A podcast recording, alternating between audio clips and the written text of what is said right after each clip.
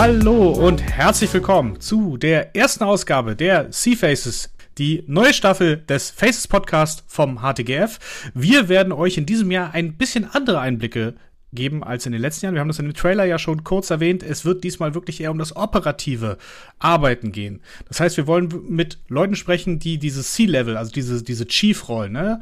Chief Executive, Chief Operation, Chief Marketing, Chief Financial Officer, ne? Also die, die wirklich an der Front sitzen und tagtäglich diese Herausforderungen eines innovativen Umfelds äh, begegnen. Mit denen wollen wir dieses Jahr sprechen und da auch ein bisschen Einblick schaffen. Und ich freue mich heute in der ersten Ausgabe, den Alex Cernomore von Perfori begrüßen zu dürfen. Hallo Alex. Hi Martin, schön, dass ich da sein darf. Ja, vielen Dank, dass du dir Zeit genommen hast. Vielleicht kurz zum Hintergrund. Alex und ich kennen uns jetzt schon ein Weilchen, äh, ziemlich genau zweieinhalb Jahre. Er ist nämlich Teil von Perfori, habe ich ja gerade schon gesagt. Und Perfori ist ein Investment, was wir beim HTGF betreuen. Und wir fanden es total spannend, was der Alex nämlich mit seinem Team gerade im Bereich Operations geschafft hat mit der Perfori. Da gehen wir aber gleich drauf ein. Alex, erzähl uns so vielleicht mal ganz kurz, äh, wer du bist, welche Rolle du einnimmst und was denn Perfori eigentlich macht. Ja, klar, gerne. Ja, wie bereits erwähnt, hi zusammen. Ich bin Alex Zanomore. Ich bin der Gründer und Geschäftsführer von Pafori. Pafori ist eine Entdeckungs- und Verprobungsplattform für Luxus- und Nischendüfte mit einem ganz speziellen Fokus auf die Gen Z. Zu meiner Rolle bei Pafori, ich glaube, ich habe es eingangs schon so ein bisschen angeschnitten. Ich bin der Gründer und bin der CEO von Pafori und äh, verantworte aber auch noch einen substanziellen Anteil oder Bereich im Operations. Sehr schön. Und äh, vielleicht, äh, um dieses Thema Inspiration und, und Plattform von Perfori mal kurz darzustellen, vielleicht kannst du uns mal kurz sagen, was ihr denn eigentlich macht. Was ist denn eure die Dienstleistung, die ihr verkauft oder auch das Produkt, was ihr an den Mann bringt? Oder an die Frau, vielmehr eigentlich eher. Ja, stimmt. Also, äh, wobei man muss sagen, äh, noch aktuell mehrheitlich an die Frau, aber die Männer, die, die nehmen langsam zu. Pafori ist ja eine Entdeckungs- und Verprobungsplattform für Luxus- und Nischendüfte. Und mit unserer Pafori-Mitgliedschaft kann man ganz bequem von zu Hause aus zu einem erschwinglichen Preis einfach mal in die Welt der Luxus- und Nischendüfte abtauchen und ganz unverbindlich sich mal durchschnuppern, seinen eigenen Duftgeschmack kennenlernen und schauen, ob man etwas findet, was, was zu einem passt, was einem gefällt. Und wenn das der Fall ist, dann kann man dann natürlich auch gerne den Duft in der vollen Größe bei uns kaufen. Okay, das heißt, es geht wirklich um das Kennenlernen von Produkten, die es sonst nicht so einfach zu bekommen gibt. Äh, vielleicht kannst du noch ein bisschen erklären, du machst es ja nicht zum ersten Mal, sondern Perfori ist ja eigentlich schon dein, sagen wir mal, dein zweiter Versuch in dem Bereich. Du hast das schon mal probiert. Was waren denn damals deine Learnings, auch gerade jetzt mit dem Bereich Fulfillment und Logistik? Also das ist heute der Fokus, auf den wollen wir uns mal so ein bisschen stürzen. Ähm, wie habt ihr das damals gemacht äh, und was sind dann auch äh, die ersten Ansätze, die ihr dann bei, bei Perfori genutzt habt? Genau, also vielleicht muss man mal den Bereich Operations bei Perfori nochmal kurz definieren, weil dieser nämlich zweigeteilt ist. Man kann sich das ungefähr so vorstellen, ein üblicher E-Commerce-Händler hat einen Stock, kauft Produkte ein und verkauft diese Produkte mit einer gewissen Marge an den Endkunden. Das ist auch ein Teil von Perfori, aber der weitaus, weitaus kleinere, äh, kleinere Teil.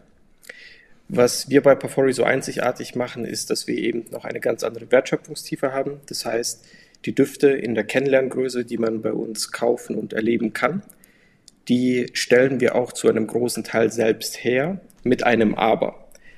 Und das Aber muss man sich so vorstellen, wir stellen nicht die Düfte her, das heißt nicht den Bulk oder Juice, wie man das in der, in der Parfümwelt nennt, sondern wir stellen die Probe als solches her. Das heißt, der Duft muss in die jeweilige Fiole, also in die jeweilige kleine Probe reinkommen. Dann muss er verschlossen werden, etikettiert werden und so weiter. Das heißt, wir haben im Grunde sind wir äh, ja ein etwas anderes Tierchen. Wir haben einerseits den klassischen E-Commerce-Bereich und äh, andererseits haben wir eine, zu einem gewissen Teil eine äh, Fertigungstiefe, bei der wir eben unsere eigenen äh, Proben herstellen müssen.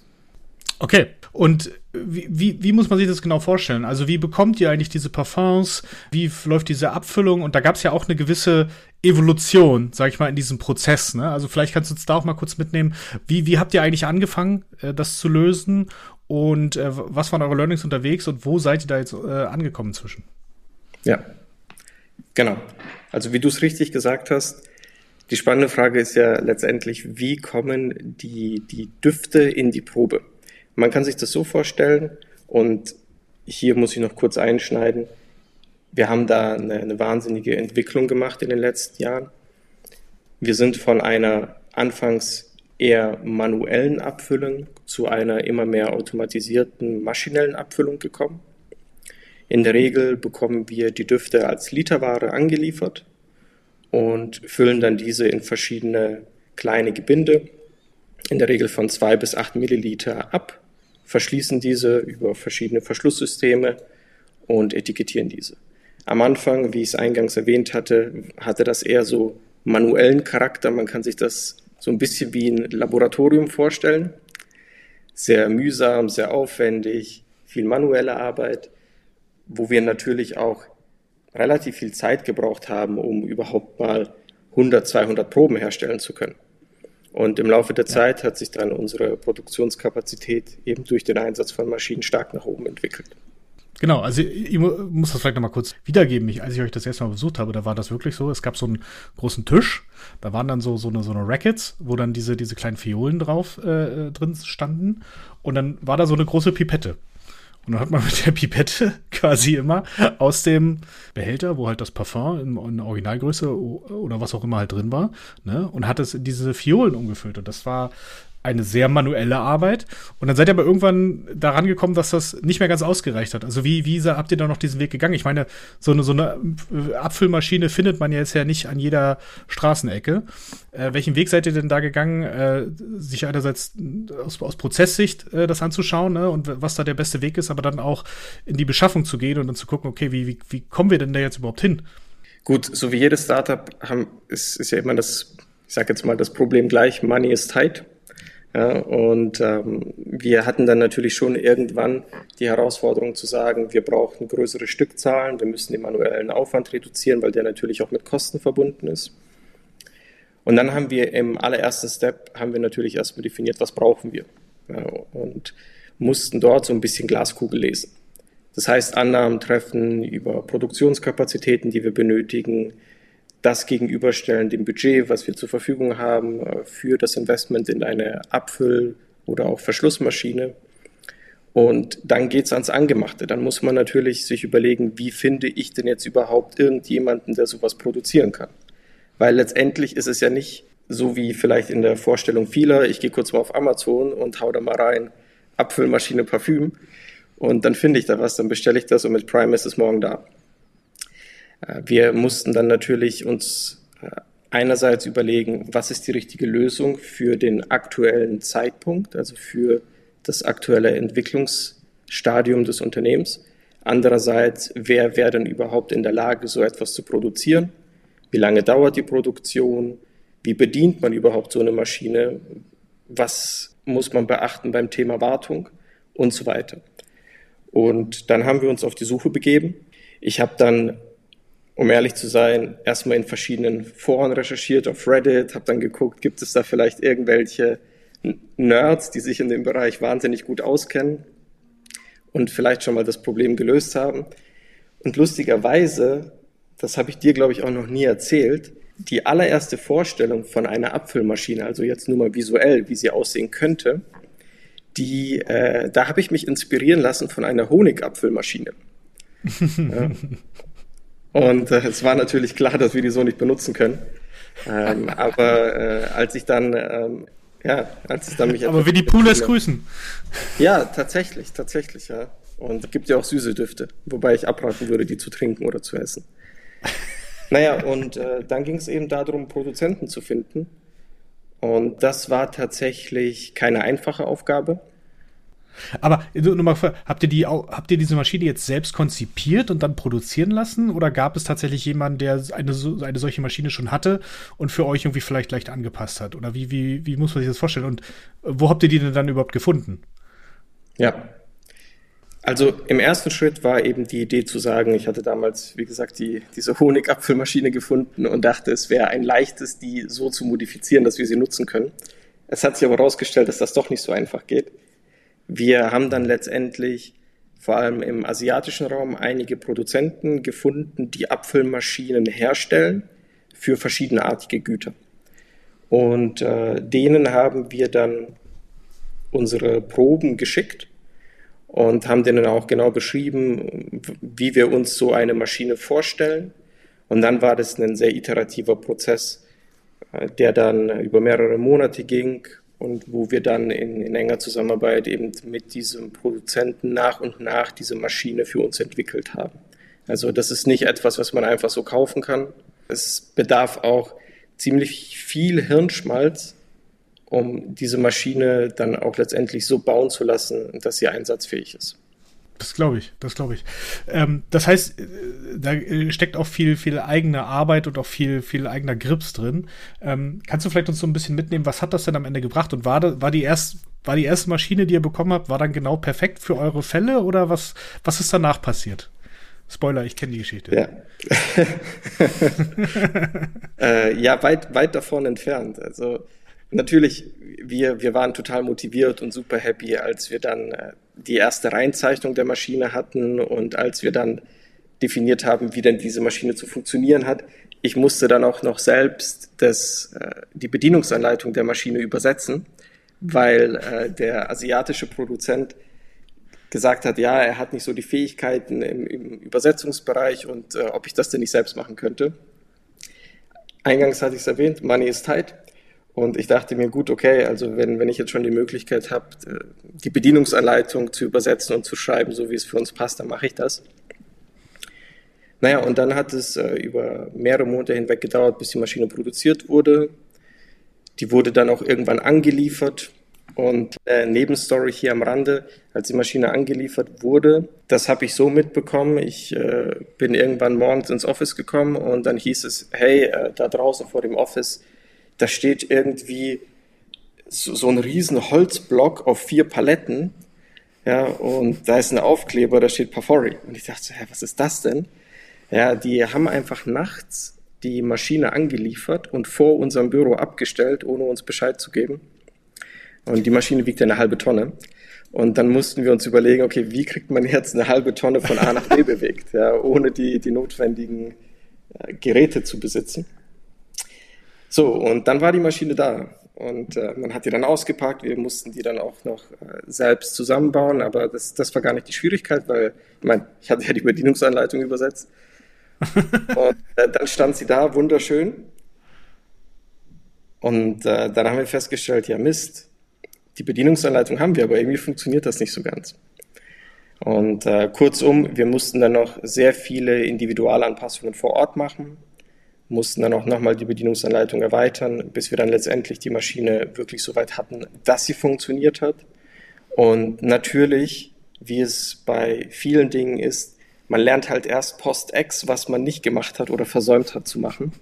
Und so mussten wir das äh, leider natürlich auch feststellen. Also wir waren einerseits sehr happy, dass sie jetzt da ist. Sie, sie hat uns dann auch erlaubt, natürlich unsere Produktionskapazitäten anzuheben. Aber dann mussten wir auch relativ schnell die Limitationen feststellen. Kannst du sagen, was so ähm, der Faktor war, was ihr dann mit dieser Maschine mehr machen konntet in der Produktion? Also wenn wir jetzt im äh, Zweischichtbetrieb gearbeitet hätten, dann hätten wir locker in der gleichen Zeit ungefähr 100 Mal so viel produzieren können. Okay, also schon extremer ja. Faktor, genau. Ja. Okay, äh, also super, jetzt haben wir viel über die Maschine gesprochen. Jetzt lass uns nochmal generell über Prozesse sprechen. Ne? Also du hast ja auch zum Beispiel viel mit Lagerhaltung zu tun. Ihr habt ja, ähm, kann man ja sagen, äh, ich glaube über 450, 500 äh, verschiedene Düfte von 50 verschiedenen Produzenten. Die müssen gelagert werden. Die Fiolen, also die, die, die, das, was angeliefert wird, ne? dann habt ihr auch die Fiolen, wenn die dann fertig produziert sind.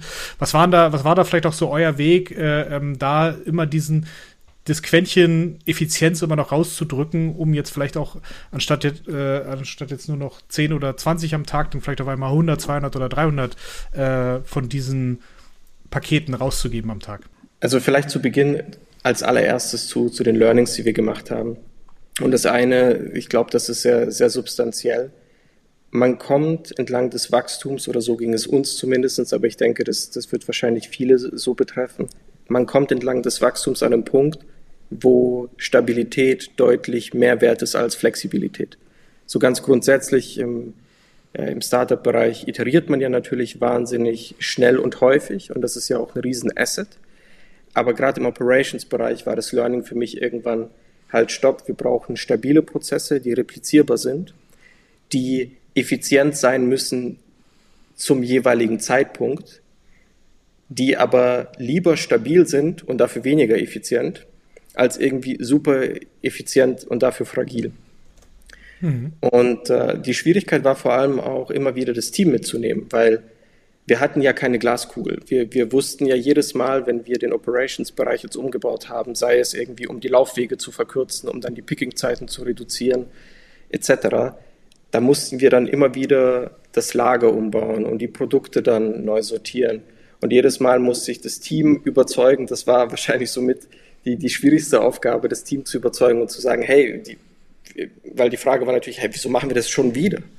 Ja, wir haben das doch irgendwie vor einem Monat schon gemacht, wieso machen wir das denn schon wieder? Und ähm, das war tatsächlich eine Herausforderung, aber ein sehr, ein sehr wichtiger Aspekt, das Team da mitzunehmen und auch das Team an der Lösung arbeiten zu lassen und äh, auch immer allen klar zu machen, was ist denn jetzt eigentlich der, der Zugewinn für uns? Also wie macht es unsere Arbeit einfacher? Wie sind wir dann dadurch in der Lage, eine bessere Kundenleistung zu erzeugen und so weiter? Und ähm, noch ein wesentliches Learning und aber auch die Herausforderung ist, man möchte ja immer, und zumindest wenn man den Anspruch an sich selbst hat, man möchte ja immer etwas Gutes erschaffen. Und man weiß jetzt aber gewisse Faktoren nicht. Man, man weiß jetzt nicht, wie entwickelt sich das Unternehmen jetzt in einem halben Jahr. Ähm, was für neue Themen, Herausforderungen werde ich dann haben. Das heißt, man ist gar nicht in der Lage, eine Lösung zu bauen, die jetzt für, für immer die richtige Lösung ist. Und ich denke, damit muss man sich abfinden. Man muss halt einfach schauen, dass man relativ schnell die Pain Points erkennt und den Bedarf und dann auch relativ schnell anfängt, die Prozesse anzupassen. Immer im Hinterkopf behaltend, dass eben gerade im Operations-Bereich meiner Meinung nach die Stabilität wirklich wesentlich ist. Okay, du bist ja gerade schon so ein bisschen drauf eingegangen, also deine Leute mitnehmen, deine Mitarbeiter, ne, äh, Kollegen und denen auch vielleicht auch Raum zu geben, selber auch Sachen immer vorzuschlagen, ähm, ist, war ein wichtiger Punkt. Was waren denn, oder sind denn noch so andere wichtige Eigenschaften, die du äh, sagen würdest, die in so einer Rolle als COO, ne, also Chief Operating Officer, wo es ja um die verschiedensten Bereiche geht, ne, verschiedensten Prozesse. Was glaubst du, was denn da noch äh, extrem relevant ist oder was dir halt auch hilft in deiner Rolle, eine gewisse Eigenschaft, um halt dieses, diesen Weg auch immer weiterzugehen und den Prozess auch immer vielleicht äh, an neue Limits zu drücken? Also ich denke, ganz grundsätzlich muss man natürlich in gewissermaßen eine analytische Denkweise mitbringen.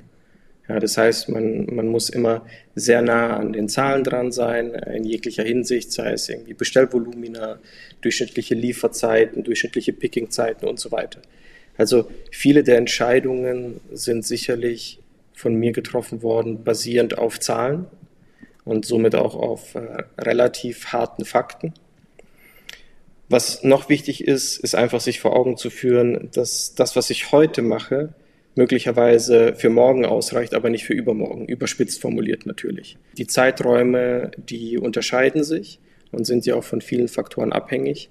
Aber ich denke, man muss für sich selbst im Kopf dann dennoch flexibel genug sein und diese Barriere abbauen und auch akzeptieren, dass man an dem Bereich ständig weiterarbeiten muss. Hm. Ähm, dann natürlich eine ganz schwierige Frage ist äh, Bestandsplanung. Ja, wie, wie plane ich denn eigentlich meine Bestände? Weil man möchte ja einerseits, möchte man jeden Euro Umsatz, den man mitnehmen kann, auch mitnehmen. Ja, also man möchte den Kunden eine möglichst gute Lieferverfügbarkeit bieten. Und andererseits muss man aber schauen, ähm, wie man mit dem Thema gebundenes Kapital umgeht. Man kann jetzt ja natürlich nicht ins Unermessliche einen Stock aufbauen, äh, dann dort eine Lagerhaltung haben für, für Jahre im Voraus, weil man ja dann natürlich auch ein anderes Risiko eingeht.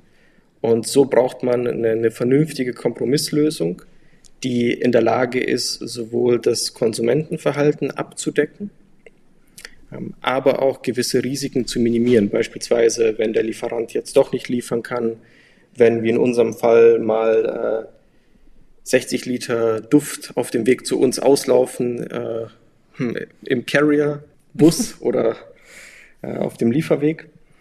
Ja, und das, das sind dann, das ist dann, glaube ich, einfach eine, eine, man muss in der Lage sein, eine gute Kompromisslösung zu schaffen, äh, um genug Stabilität zu haben, und vor allem wahrscheinlich Flexibilität im Kopf, weil es ist natürlich jedes Mal mühsam, wenn man immer wieder die Prozesse anpacken muss, weil sich externe Faktoren geändert haben.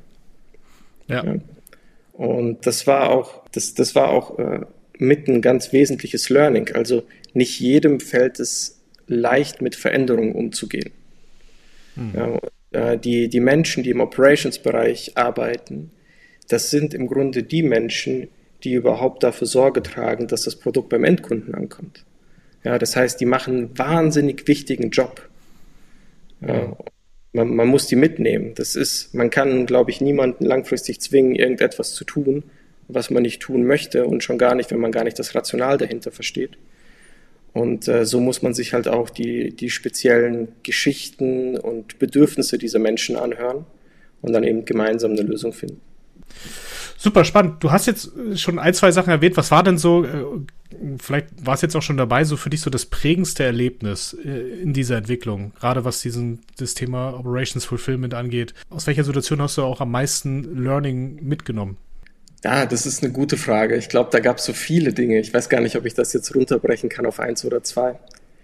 Ich glaube, es, es gab äh, entlang unserer Entwicklung ganz häufig Momente, wo wir lernen mussten, wir brauchen einen Plan B. Hm. Für Dinge, die wir nicht selbst steuern können. Ja. Ich glaube, diese Erfahrung hat sicherlich jeder mal gemacht, egal ob man jetzt irgendwie ein bisschen zurückblinkt zu, zu der Zeit äh, während Corona wo dann Lieferketten wirklich eine Thematik für sich waren. aber wie ich es eingangs erwähnt hatte, Stabilität ist wahnsinnig wichtig und wir hatten echt häufig das Thema, wo wir dann immer wieder lernen mussten, ja, wir haben Plan A und es scheint auch so, als ob Plan A funktionieren könnte, aber was machen wir denn, wenn Plan A nicht funktioniert? Ja, mhm. Wie sieht der Plan B aus? das, es gibt ja so viele Faktoren. Ja, wenn, wenn man den Bestand zu knapp plant und der Zoll zwei Wochen länger braucht, dann hat man schon gar nicht mehr äh, das Ausgangsmaterial. Äh, wenn äh, irgendwie auf dem Lieferweg irgendwas verloren geht oder irgendwas kaputt geht, dann hat man wieder nicht das Ausgangsmaterial. Und so weiter. Also ich glaube, ein ganz wesentliches Learning war immer einen Plan B in, im Hinterkopf zu behalten, der dann vielleicht auch etwas teurer ist, aber dafür einem wieder die, die Stabilität gibt und es auch dann erlaubt, letztendlich dem Kunden eine tolle Leistung zu liefern. Das als ersten Punkt. Und äh, als zweiten Punkt, das, ich glaube, das hat man schon so ein bisschen rausgehört, aber ich, ich will das immer wieder betonen.